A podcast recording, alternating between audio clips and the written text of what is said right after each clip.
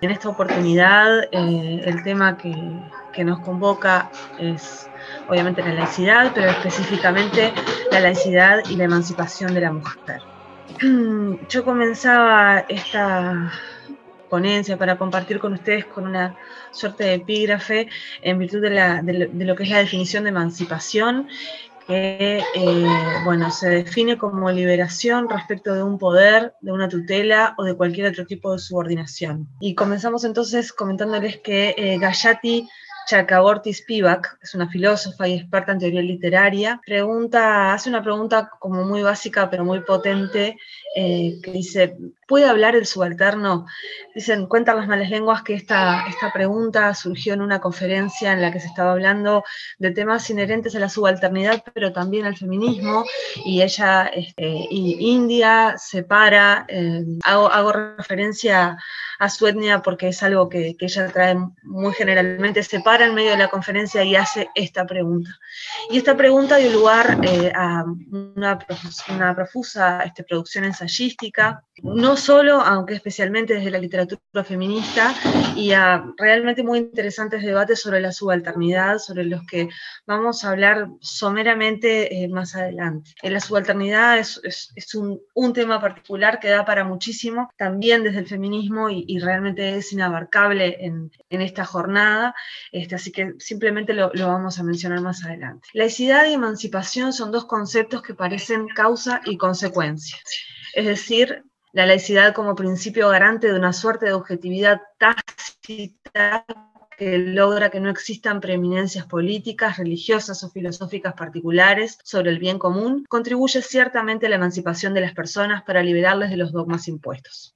Pero esto, si bien es condición necesaria, no es condición suficiente para la mujer.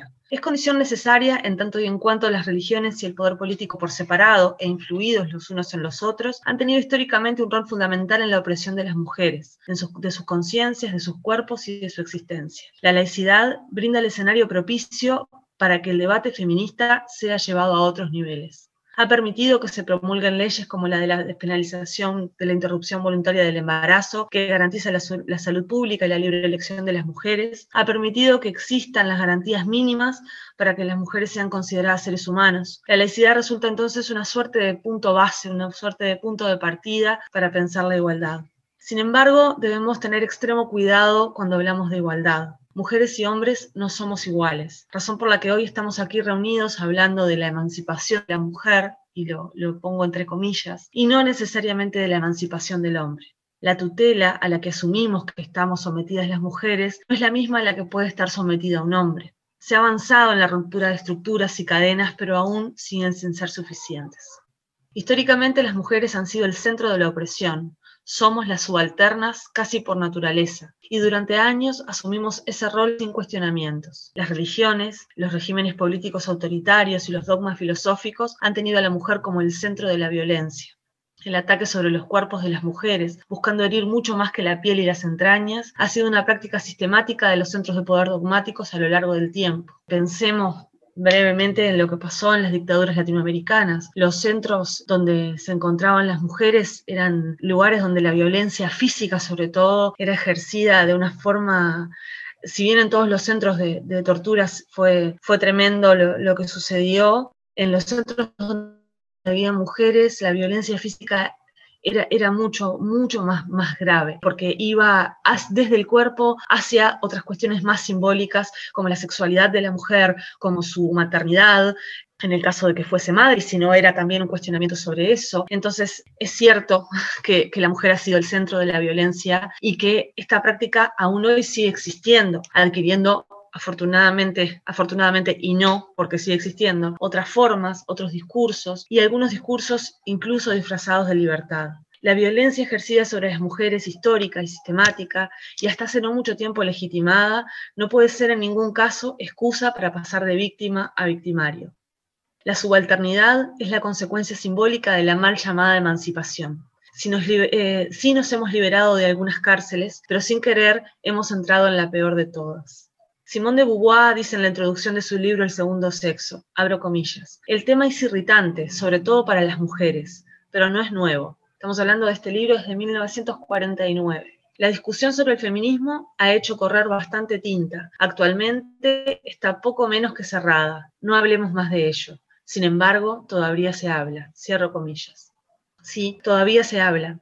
Aún sesenta y pico de años después, seguimos hablando y seguiremos hablando todas las décadas que sean necesarias porque la discusión es irritante y sobre todo para las mujeres. Actualmente la discusión está poco menos que cerrada. Actualmente resulta difícil discutir sobre la mujer, sobre cómo ser mujer es diferente por encima de las nociones de igualdad que defendemos y en las que creemos. La cárcel invisible en la que nos encontramos ahora es, la más peligrosa de todas. Es la que se disfraza de lo que no es. Es llamar patriarcado a todo lo que nos saca de la individualidad, esa que nos dice que tenemos razón siempre y que el equivocado es otro. Nuestros nuevos dogmas, nuevas posturas metafísicas que invaden las redes sociales, nuevos gurúes que nos dicen cosas políticamente correctas, que hablan de energías universales, aceptación, resiliencia, velando un discurso capitalista de consumo de experiencias y sensaciones que apuntan a que estemos inmersos en una realidad casi paralela, donde todo lo que vemos, absolutamente todo, tiene un filtro que distorsiona la realidad la cárcel en la que nos encontramos usa el concepto de subalterno de forma inteligente, haciendo que reneguemos de esa condición, pero que al mismo tiempo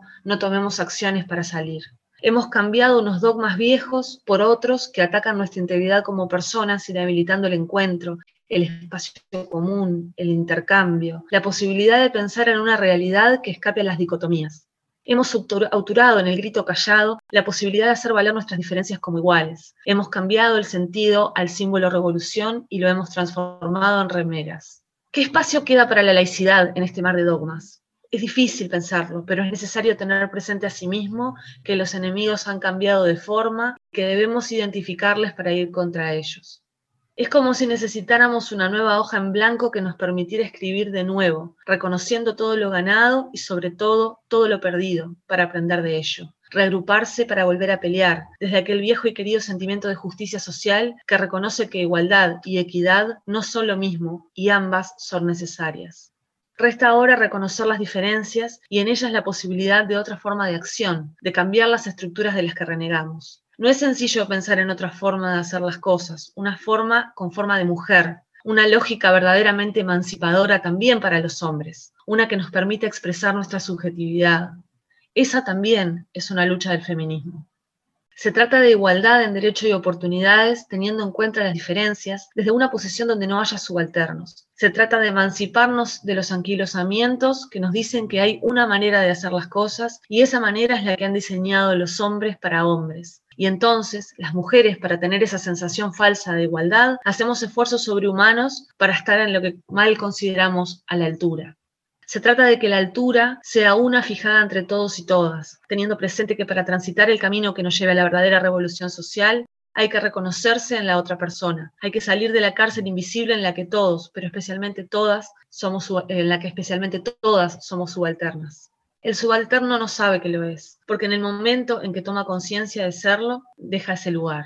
Es el dilema del amo y del esclavo, es la necesidad del libre pensamiento, ese al que tanto aspiramos. ¿Puede hablar el subalterno? Sí, hoy puede hablar. El problema es si hay alguien, que, hay alguien que le escuche, porque estamos todos demasiado concentrados en escucharnos a nosotros mismos. No importa cuánto quieran hacernos creer en la libertad, no importa cuánto podamos expresarnos, entre grandes comillas, por las redes sociales, no importa cuánto podamos gritar si no estamos dispuestos a realizar la verdadera transformación. Esta eh, transformación que nos va a permitir romper con lo establecido desde las mismas estructuras, emanciparnos en un sentido amplio como personas, ser laicos para poder libre pensar. Era todo cuanto quería compartir con ustedes.